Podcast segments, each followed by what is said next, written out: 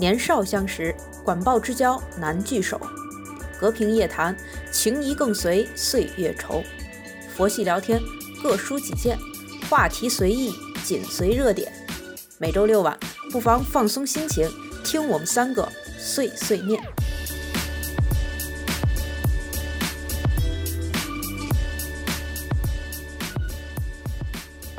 嗯，Hello，大家好，欢迎大家收听这一周的周六有空吗？我是郭老师。大家好，我是老赵。大家好，我是小陈。嗯，眼瞅着就是马上这一年就要结束了啊，预计我们，呃，这一期节目上线的那一天应该就是二号了吧，差不多，对吧？应该大家已经跨完年了。嗯，对。也不知道你们这个年跨的开心不开心？反正我是觉得这年过得挺疲惫的，不知道为什么。你们有这种感觉吗？嗯。嗯，我觉得特别无聊，这一年过了，就是我回忆回忆过去，感觉什么都没有留下。这一年，什么都没有留下吗？我们一会儿好好聊一聊，我要跟你好好谈一谈。郭老师找我谈话，好吧。小陈呢？你这一年什么感受？我觉得这一年啊，就是给我一种就是。很快的感觉，嗯，确实是，就是怎么说，就是有一种因因为它很不正常，就很停摆，所以你有一种好像这一年不知不觉就过去了，对，就是可能就像老老赵说的，好像确实是很多事情没有没有照我们预想，或者没有怎么发生，这一年就过去，就真的是感觉像停摆的一年，对，就是我们刚刚才老赵说无聊，他就觉得可能。没没什么事儿，或者没有什么特别的那个什么的，嗯，重大的事情发生，除了这个疫情之外啊，因为大家就对于老赵来说，他基本上就是在闲着，也不能说闲着，憋着，待着，憋着，对。但是对我们来说，其实这一年还是挺忙碌的吧？我觉得这就是因为忙碌，所以才显得快。今天是一月三十号，对吧？我们录节目的当天是一月三十号，十二月三十号，十二月三十号，不好意思，我又穿越了，十二月三十号，嘴瓢了。我们今天下午就是家长们来帮忙布置明天元旦联欢会的这个教室嘛，然后布置的时候，大家就觉得很恍惚，有家长就会说：“哎，好快呀！”因为去年的时候似乎也是这几个家长，就是爸有几个个高的爸爸来给。弄一些高处的一些这个这个彩带呀什么的，然后有你妈妈们可能就给底下贴一些小窗花什么的，就仿佛那个场景刚刚过去，然后这一年又来了，又要过元旦了，很快，嗯，很快。那我们不妨今天就给大家来回顾回顾，也可以说是我们三个自己来回顾回顾我们这一年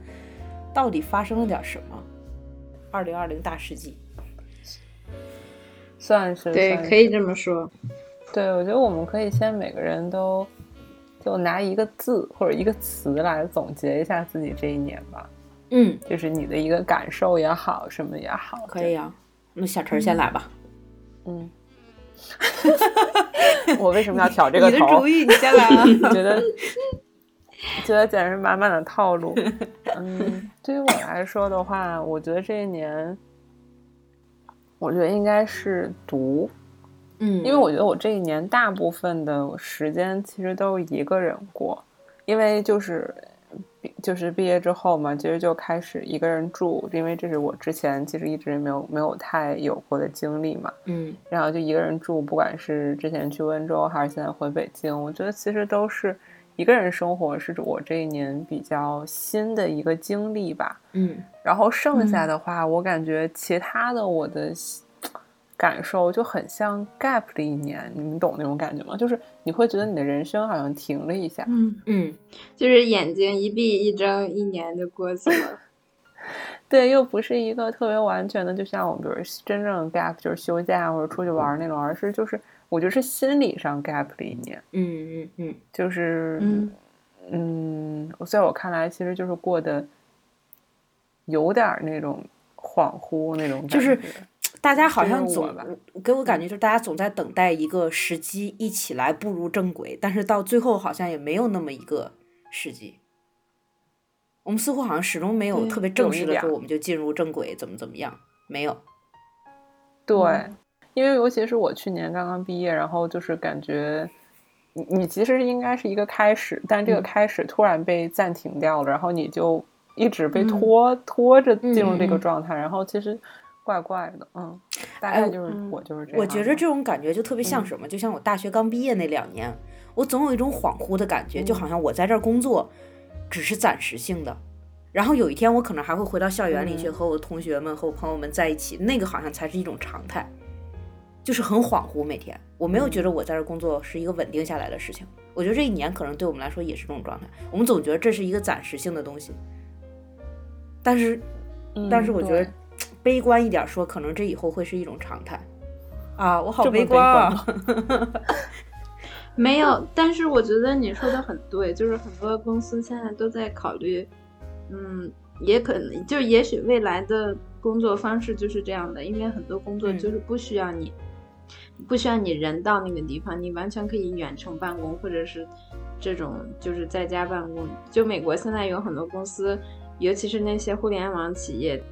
就是现在也有一些新闻嘛，就是说很多加州那边的公司都搬到德州去了，因为德州地大地广人稀，然后也没有很多，也没有那么高的消费，然后你去那儿可以买一个大 house，然后你就在那 house 里面办公，然后就不用在加州那样的。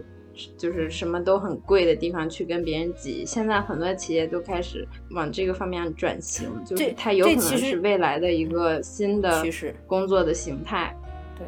这其实就像一个嗯被隔离了的状态嘛，嗯，对吧？居家、居家办公、居家隔离的一个状态。我觉得是人们是首先是被迫隔离，但是在隔离以后又开始寻求新的发展或者是新的转变，一些主动的转变。嗯，对，而且我会觉得，其实居家居家的办公或者居家工作，其实真的是，你会觉得你做的工作都是一样，但是你减少了很多无用的 social 的时间，无用的社交时间。对，就是你没有嗯必要去跟很多人打那种面对面的面面面对面的交往和交情，嗯所以你可以有更多的时间跟你的朋友或者跟你的家人在一起。对，大家会觉得哦，我又工作，然后每天还很开心。对，嗯，但是这也分工作。嗯，你像我们这个工种，需要人传人的这个工种，需要面授的这个工作，就是你你线上授课，一会儿一会儿后边我们可能也会说到，就不行。嗯，你来了之后，你还得这个这个饭你还得重新煮一遍，都是加生的。好吧，进入下一个节，下一趴，对呃下下一个人还我还没说呢，我的这词，我想，想，我是说进入下一个人，进入下一个人。好我说你先想说。嗯，我最大的感受，如果一个字的话就是憋，你俩刚才也说了；如果两个字的话就是 锁死，不是锁 CP，是把我锁的死死的。就是你们可能，你们可能呃，就是隔离是隔离了一回，我是隔离了，感觉隔离了无数回。就是 二月份回家，一月底回家，先隔离了一回，然后差点都出不来了。没没走了，然后到了德国以后，嗯，到了德国又隔离，先在直接隔离十四天在家，然后嗯中间高峰的时候也是让最好不要出来，然后现在到年底了，到圣诞节了又开始隔离，就是我感觉我这一年就除了隔离没干别的，被隔离连连接起来的一年。嗯嗯，我这一年，我觉着一个字总结就是忙。就就是嗯好多人都说你们、你们嗯小学老师 多轻松啊，你们这一歇半年对吧？你们从过年一直歇到暑假，呃总共上了十天的课，好像暑假之前，然后就放假，然后又歇到九月份、十月份开学。为什么还说忙呢？我就觉得我特别忙。我翻了翻我的朋友圈，我这一年过得好充实啊。嗯，所以，我们我们我们这就来回顾回顾啊。我觉得回顾我们这一年，我们仨的经历，也就顺便把我忙什么交代清楚了。来吧，我们先从一月份开始说。嗯，一月份，一月份跟咱们仨共同相关的，应该就是从就是就是就是只有一天，就是一月的嗯十九号，我记得非常清楚。嗯，我们 我们三个人的上一次在实际生活中见面，啊，就是那一天。三个人共同在对那天一起见面是在那一天了，有老赵的时候。对，因为我十八号，对，因为我十八号刚刚从北京回来，嗯，然后十九号咱们就聚了，然后那一天谁知道就变成了永恒。这么说好像不太吉利啊，就是说，因为就是我我觉得那一天就标志着其实是一个全国范围内的一个大家开始真正的开始有疫情和疫情防护这件事情，就是从那一天，在我的印象里就是从那一天开始的。嗯嗯就那天咱们三个人是见面出去玩嘛，早晨我妈跟我说，哎，你戴个口罩好像有点新闻了，对吧？大家还不太不以为意。嗯，然后我就觉得那一天，我们伴随着我们三个人不断的在北国，然后乐泰和万象城这叫什么新百是新万象城对，还有新百，反正就在啊万象城吗？嗯嗯我只忘了吧。哦，对，新万象百也反正就去了咱们三嗯，也去了，咱们三个人那天。疯狂的坐地铁，就在这几个商场之间轮转，嗯。然后就发现对，那是那还是我第一次坐石家庄地铁，我老也师给我是值得纪念的给了我张卡，嗯，嗯，对，然后就那天咱们在地铁上会发现，每隔一会儿地铁上戴口罩的人就更多了一些对，就是每隔一会儿就更多了一些。然后等到那天结束，然后咱们要各自回家的时候，还在讨论说大年初一一块儿去看什么电影嘛。然后那三部本来还在挑，还在纠结，结果回去的路上，嗯我记得在地铁上就刷到了新闻，好像这件事儿就已经开始严重了。然后在那之后，第二天我们就所有人被隔离，就是关，就算也不算关，就是说要强制在家待着了，就不让出门了。锁死都都是从那一天开始，锁死，对，锁死。对我我我印象中是是吃饭中午吃饭是一个节点那一天，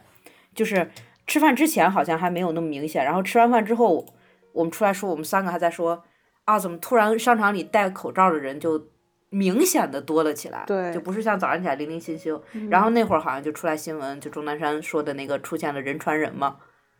然后我们还没有当回事儿，嗯对，嗯确实就像小陈说的，我们还在商量，还是好像还约了几天之后，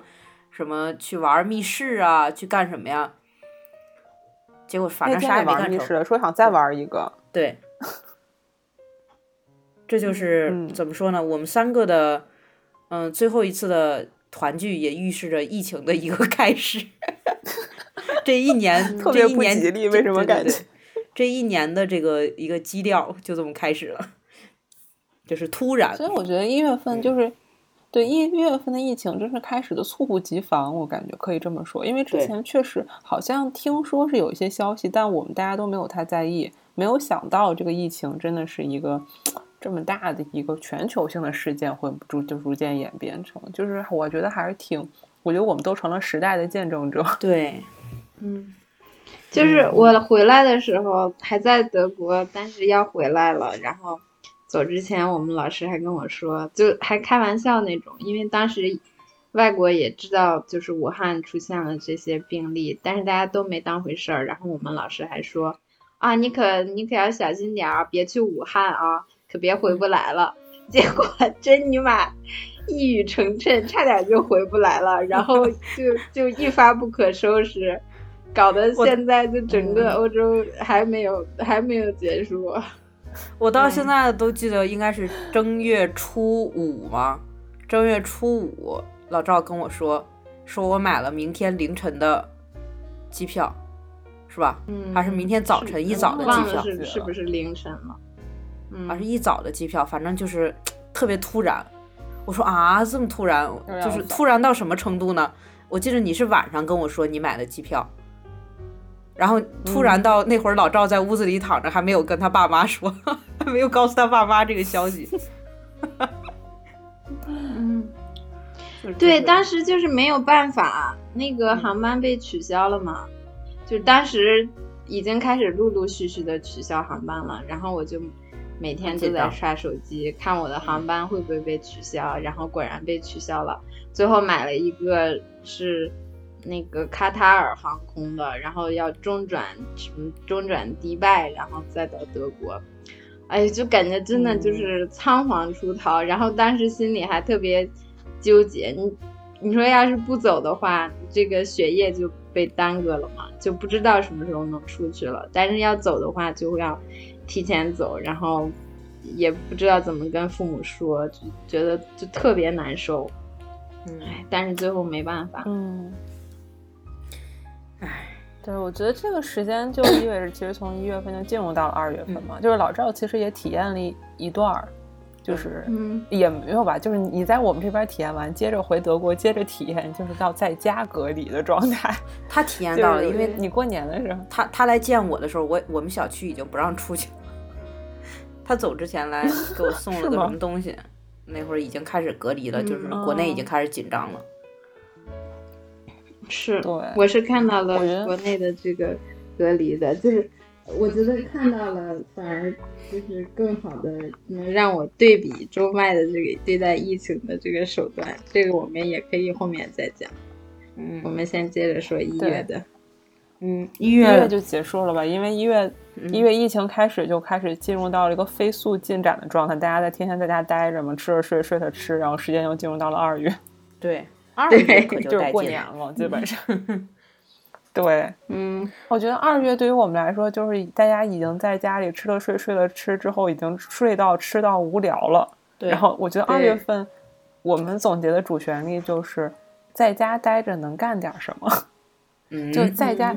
如何在把居家的日子过得多姿多彩，我觉得是二月份我们的 没主题错。嗯嗯，二二月份我印象最深刻的时候，那会儿大家大家就无聊到什么程度？呃，那会儿那个疫情还在飞速发展嘛，就每天新增都在增加，然后那个医院已经超负荷运转了，所以就开始建雷神山、火神山这几个医院，然后就出现了嗯网友们每天在线监工，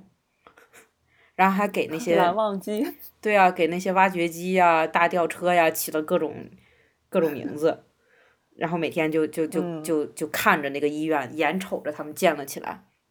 我觉得一个是大家的一种一种确实是无聊吧，再一个也是一种期望，对，对吧？嗯，在这种状而态而，且我觉得他嗯那个直播其实，对，而且我觉得他那个直播其实给了所有人一个信心，对对就是这件事情是你嗯真真切切、眼眼睁睁可以看到，医院就是这样被建起来了。嗯嗯嗯。嗯但是，但是其实当时这件事儿，网上还是后来有一些批评的声音，就是说，啊，现在年轻人对什么东西都不是很严肃啊，就是明明这是一个，嗯、很沉重的事情，就是你让你们搞得好像什么都娱乐化了，怎么样？我们给大吊车取的名字叫什么“宋高宗”，然后给那个、那个还有那个宋徽宗，对宋徽宗，对对对，暴躁花臂在线锄地，然后就觉得很不严肃。其实我觉着这就是大家也是一种释放吧，既是希望也是释放，就是你的情绪压抑了那么久之后，对，哎，所有的事情都有两面嘛。你说它不严肃也好，你说它是一个积极的，嗯，积极的信号也好。但是我就有很多周围的那些就是德国的同事啊，或者什么，他们也会看到这些视频，然后他们就会感叹哇，中国好厉害呀、就是能在这个时候建医院，然后还这么快速，然后就是对那些病人都很很重视，就是不能让他们。因为这边的就是你只要是轻症患者，你就自己在家挺着，这是欧洲的抗疫的态度。你你让他们在十天二十天里建个医院就不可能，我觉得。我觉得可以把，就是通过这个视频的形式，把我们中国的形象更好的传传达出去，我觉得也是蛮好的。对。嗯，对，然后，然后大家除了在线监工，再接下来就开始了，就是我已经不满足于线上的这些眼睛光看了，大家的手也开始闲着了。我记得那会儿有在家做运动的，嗯什么打羽毛球、打乒乓球的，我对吧？还有，然后后来就是在家做饭，我在家把我们做饭这绝对是一大趴。对，对对对，然后我是我觉得是先做饭再做运动，准确的说是先把自己吃胖了，后来发现到二月下旬的时候，发现自己实在太胖了，就开始减肥和运动，这就是我的路线。你们家都做什么了？变着法吃也挺有意思。我记得我们那会儿，嗯、特别火的是做自己做豆腐脑，自己炸油条。然后我们同事因为都在一个小哦区嘛，大家还互相分享。我有个同事还让我去他们家端碗豆腐脑回家，搞是他自己做的，我都震惊了。然后，然后后来就是已经不限于这种熟人之间的了，大家就开始网上大规模互传厨艺，比如说南北方互相教，教程，对，有教程，然后南方教北嗯方忘什么我忘了，然后北方网友就不厌其烦的录嗯各种视频教大家做凉皮儿，然后说学会了吗？没学会我再教一遍。哎，还有那个 电饭电饭煲做蛋糕，那个好像啊也是全网都在做。对对对，嗯嗯，是。还有还有什么？对，还有一些还有一些比较极端的，比如说就是一些搞笑视频啊，就大家什么在鱼缸里钓鱼啊，什么呃，就是这些嘛。我觉得就这些是别人的，就是我们仨其实有一个分享的，就是我们三个开就是在聚这段时间开创了线上聚会模式，啊，对，就是如何在线上。就是假装我们还在一起，嗯。就是我们嗯。开始了语音剧本杀的那个活动，对，就是那天就不光我们仨，我们还之前拉过张晨曦一起，嗯，就是线上找一个剧本开始剧本杀，就是这是挺恐怖的，因为有时候我就拿一个语音嘛，跟你们在微信拉个群，这种、嗯。就很像，就是说这些什么我这个那个的，就在家里就像神经病一样，因为别人也听不到你在说什么，就听不到你在干嘛，就完全是自己在那儿说，戏精上身还那时候是。对对对，然后嗯。你还要编自己的情节，说我是这个，说就是什么，我记得我们是那亚特兰蒂斯对什么那个对对对对，然后我全程探险的什么的全程表现为死不认账。那现在我们可以往下说了，这二月份啊，这一趴结束了，三月份儿，哎，三月份儿感觉就是一个春暖花开的时候了，对吧？嗯。三月份我印象中就是大家就开始是你们，哦，我先说我们啊，先说我们国人就开始下楼活动了，嗯。然后下楼哇，发现嗯，小区门口的桃树开花了，应该是桃树吧？我以前特别不喜欢粉色，我以前也特别对这个花花草草不感兴趣，然后那时候就觉得哇，这就是生机啊、然后我还拍了照片儿 发朋友圈说，我竟然开始喜欢粉色了。我觉得主要是激动吧，主要是因为在家憋了太久，也因为之前的气氛、每天的新闻呐、什么的，你再去自我娱乐也好，也是一种压抑的状态。对对对这时候就凸显活力了。对，三月份我不太一样，我已经确实的出门了，嗯就三月份我就去温州了，啊我去工作了。对你开始了你的读，嗯，对，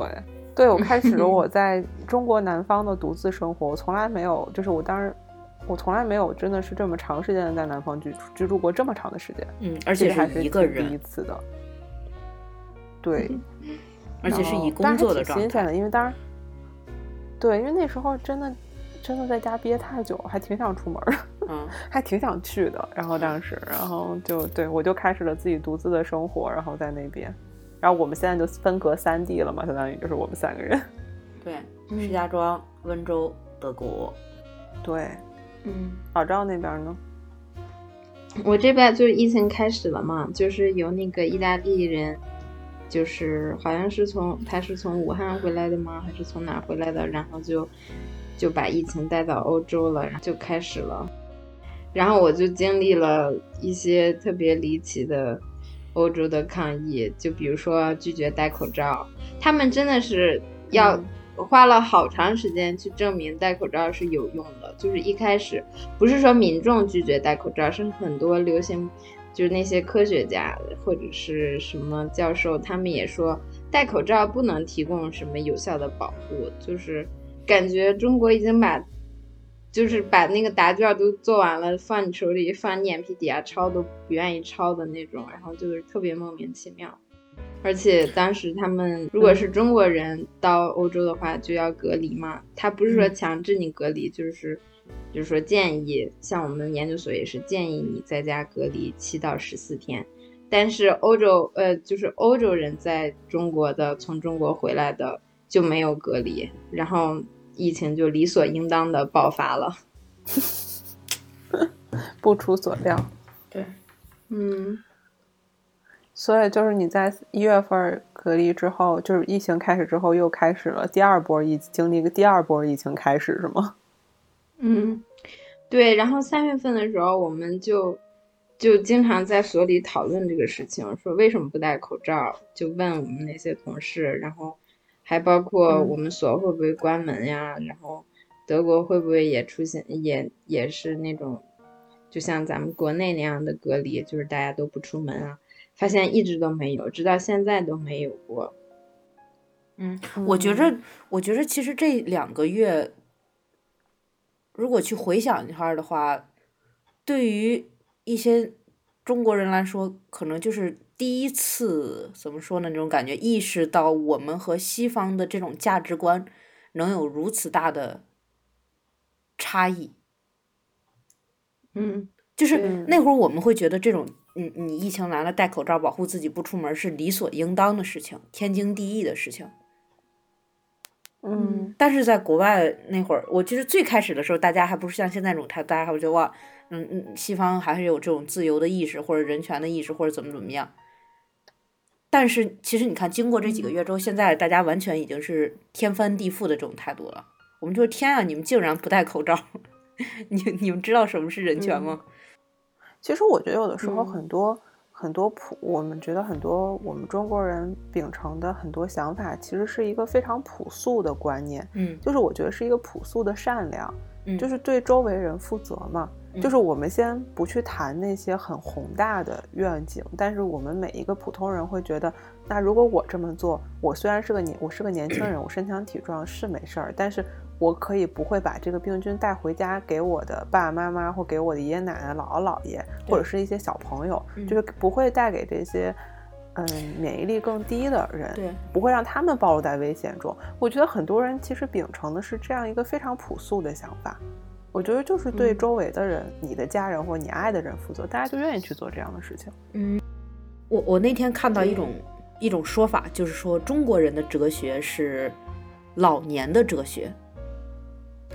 就是说，因为中国经过了几千年文化的这种沉淀，他的每一个哲学、每一种思想，其实都是经过很多代人这种迭代之后，沉积下来一种就是利益最优化的一种思想。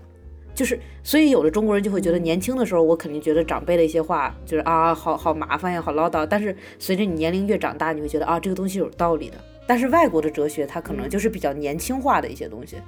就是比较激进一点的。对。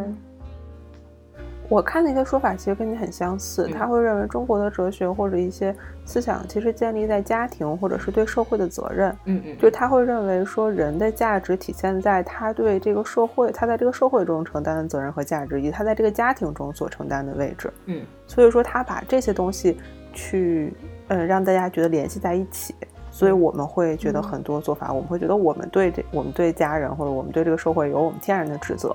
我觉得这个可能是一个。中国的思想和哲学，它的一个基础的概念的定义在那里，也有可能。嗯，对。其实我总的总的感觉就是，因为我又在中国经历了，然后又在欧洲经历了，我总的感觉就是一个是他们个人的思想里面就是没有集体，或者是就是集体的意识比较淡，然后个体的意识比较强。你就比如说。嗯，咱们中国谁感染了？如果这个人乱走、四处走，然后或者是说他没有很好的呃遵守那些规矩的话，你会说这个人就是这么没有呃大局意识？他我我们现在我们现在都不这么温和的说了，我们说他跑毒啊，是吧？就是 就是这个人压力会很大，然后然后你会觉得。他做了很多事情是错的，从我们的价值观里，因为他对别人构成了很大的危害。但是如果是这样的事情发生在欧洲的话，他们可能会觉得我就需要做这些事，我就需要做那些事，即便我做错了，那也，他们他们有很多借口，就或者是在我们听来是借口，但是在他们听来是很合理的。就是我作为个人，我是。我就需要做这些事情，你没你不能指责我或者是什么，就是他们的观念就很不一样。然后第二个很不一样的就是我们的政策吧，就是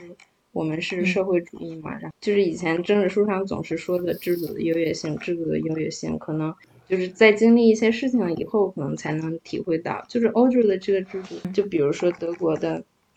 德国总理说啊，我们都要抗议了，但是州州长会有自己不同的每嗯不同的观点，然后每个州根据他自己的情况也有自己不同的政策，就是他没有办法做到那么严格的管控。然后，即便德国一个国家管管好了，然后可能法国又爆发了，或过几天意大利又爆发了，过几天这又爆发了，我就觉得欧洲这个东西就很难弄，就不像我们国家说卡死就，一个城市出现了病例就马上把这个城市卡死，然后这个事情在这边就完全不可能实现。嗯，我我们以前可能真的会觉得他们是自由的国度，现在我们只会觉得任性，太任性了。嗯嗯，因为自由有很多，我觉得自由有很多种。对，其实你看，我们现在也享有着可能更自由的生活，因为疫情在我们这儿看来，就在我们在现在国内已经相对没有那么严重了嘛，对吧？虽然有一些反复，但是不会影响大局了。那大家现在也是拥有了相比而言更自由的生活，对吧？就相比他们现在来说更自由的生活，但是都一样，我觉得都都有各自有各自的自由吧。对，嗯。那我们进入四月份吧。四月份我先说吧，因为刚才三月份有点没说到的，就是三月份的尾巴，四月份的头，四月份的开始。其实，在三月份已经开始了，就是我们呃线上就开学了，就开始上网课了。啊，然后我觉着也是挺值得纪念的一件事儿，因为对所有的老师们来说，就是一个全新的体验；对学生来说，也是一个考验。然后那会儿都很忐忑，老师和学生，学生还好吧？老师很忐忑，因为你你去上课讲课的时候，你就不知道你屏幕后边坐的是学生还是家长，你就等于每天都在上公开课，就就很紧张。嗯，但是也是，我觉得对我来说紧张少一点，就是新奇更多一点，因为我每天都在给大家大家尝试电脑上新的功能，每天都要研究出一个新软件来上课用。嗯，我觉得挺好玩的，所以我觉得三四月份。对我来说是一个突破的突破的月份，而且我还参加了电视台的一个节目的录制，就是采访网课的老师嘛。我当时还网红了一把呢，我骄傲。我觉得四月份的话，我是，嗯，因为三月份 我女儿的输了输了比赛，导致我。退网半个月，就是把很多 app 全部都删掉，然后整个人有点自闭，因为我又到了一个新的地方嘛。然后四月份的时候，我决定要开始改变自己的生活，于是买了一个投影仪。嗯，然后在那之后，我们三个人就开启了远程一起看电影这一项活动。啊，前面都是铺垫，然后重点就是我们又开发了一个新的可以远程一起做的事情，就是远程看电影。对。然后这个是怎么操作的呢？可以给大家介绍一下，就是我们一起定一部大家一定要一起看的片子，然后分别找到资源，然后约一个时间，约一个时间之后就是。打开微信语音，就是我们三个人群聊，然后打开聊天，然后这时候另一边，然后喊一二三开始，同时播放 电影，以达到在远程但是同时看电影的这一项活动。对，然后最搞笑的就是中间如果有人想去厕所的话，或或者我记得老赵那会儿是有广告，他找的那个资源中间要插半分钟广告，然后还要提前告诉我们，我还有几秒就对。嗯，那三人同时暂停。对，当时我给我妈解释了这个远程一起看电影以后，我妈表示特别不理解，这是这是干嘛呢？就那种 没事儿找事儿嘛。但是我觉得肯定很多人都有这种需求。因为从那之后，很多就是原来 B 站上我只见过直播看游戏的呀，直播一些别的视频什么。然后从那之后就就发现很多有直播电视剧的、直播电影，就大家有这种一起看一个东西的需求，坐在一起不能去电影院了嘛。后来就是那个人人视频上，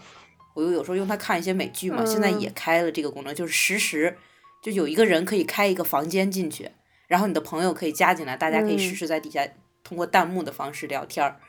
讨论。剧情，嗯，对，因为我觉得大家因为你疫情嘛，其实先那时候还不能去电影院看，然后你没有什么太多机会可以大家一起去坐在一个地方一起去看一看一个东西，而且我觉得那个时候大家有一种需有一种需求，就是需要交流，需要去沟通很多想法这种需求。那我们就需要看一起看一部电影，但是大家分开看其实很难达成，你知道吗？因为每个人都有自己的事情。那我们就找一个时间，然后大家一起看，就当一个活动一样。其实那段时间我会觉得这个活动让我觉得很温馨，就觉得大家好像就确实还在一个地方一样，其实挺好的。就就是有一种归归归属感。而且最夸张的有一次，我们还拉了一个我在美国的同学，对吧？然后就是我们就三个三个时区一起看电影，然后我觉得都挺 我们太伟挺。挺有意思的。呃，除了看电影这一项娱乐活动呢，我觉得那一阵儿也是因为看电影吧，我们就是频繁的在一起沟通，频繁的聊天儿，所以就催发了我们接下来一项持续至今的活动，就是我们这个周六有空吗？这节目的录制，就当时就有了这个想法，因为每天在聊，每天在聊，有一天突发奇想就说，哎，反正我们每天也是在聊天儿，甚至有些有时候聊的内容还挺挺深入的，我们就说为什么不把它录下来呢？对吧？做一个小节目。嗯，对嗯，然后当时就有了这么个想法，对，但是那时候没有想着能真的把它实现，因为总觉着当主播做节目，好像似乎是离我们三个生活比较遥远的一件事情，对对吧？对就是就是还是有一些门槛的这个东西。嗯，对，其实我们之前还想着挺些要一起做的事情嘛，就是相比那些好像更不切实，就是这件事情显得更切实际一些。嗯，开始我们想着是要不要一起做一个那种具体的物品，就是大家一起设计个东西。后来其实当做这个节目是最后我们落下来想的，好像是确实是最能实现的一件事情，虽然在我们看来也不是那么容易开始的。我觉得我们三个嗯人从一起计划要一起做一点什么这件事情，开始有这个想法，就是我们初中的时候，我们开始的时候想去写一个我们班级版的《哈利波特》，我觉得对吧？然后我们还想过要一起嗯开店，要一起这个那个。我觉得这个想法其实是持续了从零零七年零哎不对，那是是零哎咱们是零四年上的对吧？零四嗯年零五年嗯到现在，其实将近十五年的时间，我们一直想着去做这件事情，还想过什么一起开什么鸡蛋灌饼还是煎饼，在小在学校门口这种不切实际的想法。之后嗯终于有了这么一个实实在在的事情，其实我挺开心的，因为我觉得我们终于开始做做了这么一个能够一起去完成的作品吧。对。对，然后我们设想在四月份有了想法之后呢，我们就五月份就正式的开始了第一期录制。我也是万万没有想到我们的想法能这么快的落实。但是说是快，其实我们第一期节目准备了好久，对吧？就是走进博物馆那一期，你你要你要你你要逛博物馆吗？那一期，我们准备了至少有两两周的时间吧。对我们开始是想着说，嗯，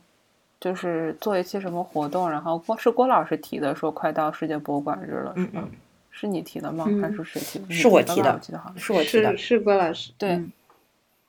对，然后然后我们就说，那就那那就是那天的时候左右的时候上线嘛，所以准备了真的得有两周吧。五月十八号嘛，我们第一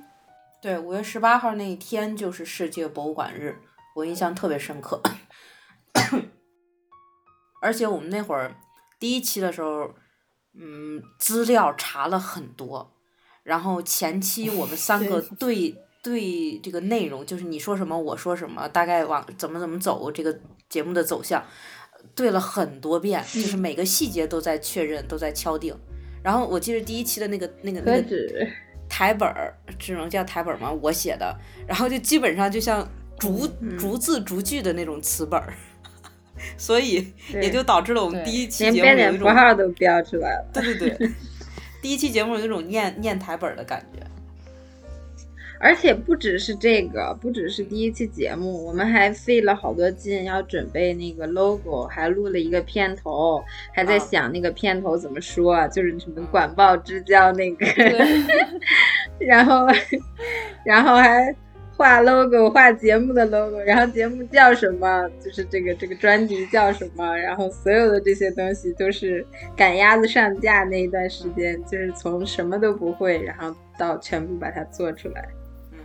而且不光是这些，我们从开始怎么到底用什么录都是选择。就是现在我们不是用微信嘛，这样语音，然后各自录。开始还想用 Zoom，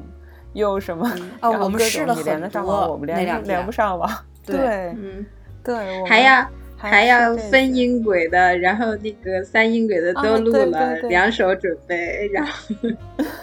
结果 Zoom 总有一个人上不了。对对对，我那边我有时候总被屏蔽，反正反正就是我，我觉得我们准也不光是准备内容，就光准备这个所有的一切吧，就是在那两三两周多的时候，那个开始的。那段时间，真的是算是创作欲望也很高涨，可以这么说吗？嗯嗯嗯，是动力十足。嗯，我还记得录第一期的时候，我知道你想说啥，你想说录第一期节目的时候你很紧张。对，就是就是感觉像在读课文一样的，然后郭老师还劝我，你口语化一点，你不要那么 那么紧张。嗯，对对，然后我还念那个错金银什么那个，还念错了，好像是，还补录了一次，反正就是那、嗯对，然后还补录了一次，然后怎么录也录不到当时那个效果，录了很多遍，反正现在还能听出来有点瑕疵，是后期剪上去的。对，总之就是很生涩，但是又很认真。对，那太认我是那真了期光剪，对对，那期光剪节目我是剪了，因为要从头开始学嘛，这个软件，嗯。基本剪节目剪了两三天吧，就是第一天基本上学，然后第二天剪一半儿，然后之前我们的时长还特别长，嗯，然后真的是剪了好久，然后剪了第一期，真的。对啊，对，最逗的就是第一期上线之后嘛，因为郭老师的广广泛的人人际关系 网络，然后导致我们第一期的播放量非常高，然后那一期大家就直接飘了，就觉得是不是老赵就直接说 是不是我们要红？我就我记老赵得第一天然后没想到嗯，第一天晚上就是发布了之后，到第二天早晨我一睁眼，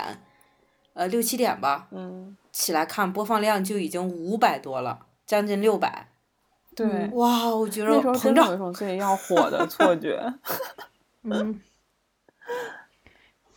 没没想到后面那个播放量就成等差数列级下降，非常符合市场规律。万万没想到那就是巅峰了。对，是巅峰。嗯嗯嗯，对，对，所以五月份份其实还是我们做了，我们做了两期节目。五月份一期是那个，就是第一期我们的开开开刊嘛，就是我们的逛博物馆，你你逛博物馆了吗？还有我们第二期那个爸爸妈妈退休生活那个是吧？我看看啊，叫爸爸妈妈去享受人生啊，这一期其实收听率也挺高的，而且而且就是反馈就是还说是还挺感人的，真情实感。嗯，对，对，嗯，那时候我们还有精力，还我们就是刚刚开始嘛，我们还有很多可以分享的关于我们三个人的故事。所以为什么因为主因为我要是我们人生经历的分享。对，因为我们那会儿主要是在尝试，就第一期搞了一期类似于科普这种知识分享类型之后，第二期我们想走一走情感路线，什么知心姐姐这种，所以就搞了一期煽情的。其实这也可以看出来我们一个尝试的过程。对我们的嗯节目的心路历程。嗯然后到六月份吧，其实我们还是继续我们的节目。嗯，然后六月份我们录了哪些？第三期是还有嗯减肥大旗永不倒，我觉得对，减肥大还有旗永不倒，这是第。三期，第四期、嗯那些年我们追过的嗯星，还有对第五期也是在这时候，就是那个魔法世界的系列，来给老赵整根魔杖，哦做根魔杖，对，嗯，对，也是在这个。还有那个普通话吧，是不是还有？啊，普通话，对对对对对，落掉了一期。对，其实那时候我嗯。觉得我们还有非常多想做的选题，然后觉得这个也可以做，那个也可以做，然后就是也也是就是不断尝试嘛，然后不不一样，就那时候录音条件什么都没有像现在相对稳定一些，我还在实验室录过，什嗯，么在你还在那个清扫间录过，对我嗯、对，我还在我们这边一个会议大厅里面录过，因为你们老说回音太大了，然后我就好不容易找了一个大厅里面，好像就是天花板那个空间回声没有那么大。嗯嗯，对，那时候就是现在也能听出来，那时候大家有的时候节目的声音不是很稳定嘛，也是刚一刚刚开始。嗯，对，但那时候虽然条件相对简陋一些，但是大家的热情非常的高。然后关于各个期节目啊什么的，对，然后尤其是普通话那一期，我觉得我们那一期大家的反馈什么效果都非常好，对然后就又有点小飘小膨胀，然后就迎来了魔嗯魔杖那一期的低谷。魔杖那期不能说算是滑铁卢，因为到现在来看，魔杖那期其实是回听率非常高的一期。这就是我同事给我反馈的，他们家孩子反复听了很多遍的一期，就没事儿就要听，没事儿就要听。我觉得有一半儿的收听率都是都是这个娃儿贡献的。对，因为那时候其实我觉得魔杖这一期是我们非常想做的，就是又有我们喜欢的东西，然后我们又想做出一点特点和自己的想法。其实大家的，我觉得那那个系列是我们抱着很大野心去做的一个系列。。对，但是因为第一期滑铁卢之后，我觉得我们的野我们的心里的那团火被迅速浇灭嗯掉了，以及以至于后来很久之后才来了第二期。对，因为我们那会儿嗯做了之后，我们是我们有很多设想。第一，我们想把《哈利波特》这做成一个长久的系列，我们我们还想把《山海经》这个给它做成个系列，就想法倍儿多那会儿。对，后来就对对对泼冷水。还有什么值得说啊？除了我们的节目，就是我们开学然后又放假了，这是我最开心的事情北京疫情。反复了。对，本来我也是六月份已经准备回北京了，然后在我回准备回去之前，疫情突然开始反复，所以我就暂停了回北京的计划，然后在温州多待了三个月。啊，而我我们是在喜嗯迎开学之后，大家憋了半年，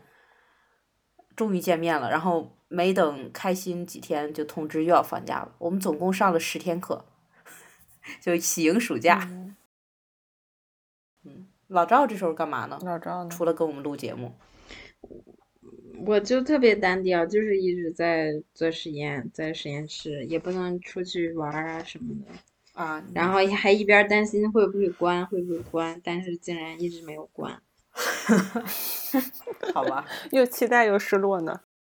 嗯然后这个月还有一个特别特别特别有意思的事儿，就是我看我朋友圈儿啊，有一个电视剧特别火，叫《隐秘的角落》，然后它讲了青少年犯罪的一些这个就以这以这个为题材吧的一部电视剧，然后当时就很就很吸引人，我觉得这也是一个开始，也说明当时社会上一个热点，因为近这这两年你看很多那种未成年犯罪啊。嗯，案件呀，然后至至于怎么去判刑啊，后续怎么去处理啊，大家其实都挺关注的。然后这么一个电视剧爆出来，本身就嗯是一个之前没有没有过的题材嘛，就当时还挺炸的。嗯，那我们刚才聊到这儿，已经聊到六月份了，对吧？这一年就过半了。然后，你看刚开始说这一年单调啊什么的，就是疫情啊什么没有别的事儿啊，其实这么一回想，事儿也挺多的。这不知不觉我们说了都快一个小时了吧？我觉得我们在这儿停一停，嗯，然后下半年我们可以放到下一期节目来说，对吧？给大家也 缓冲一下，然后大家听完这一期节目也可以去回想回想你这一年里边儿上半年经历了一些什么，然后也可以在评论中和我们一起讨论一下，然后多多给我们留言，也欢迎大家多多转发我们的节目。那今天的节目就到这儿，欢迎大家收听下一期我们对下半年的总结，拜拜。嗯哼，拜拜，再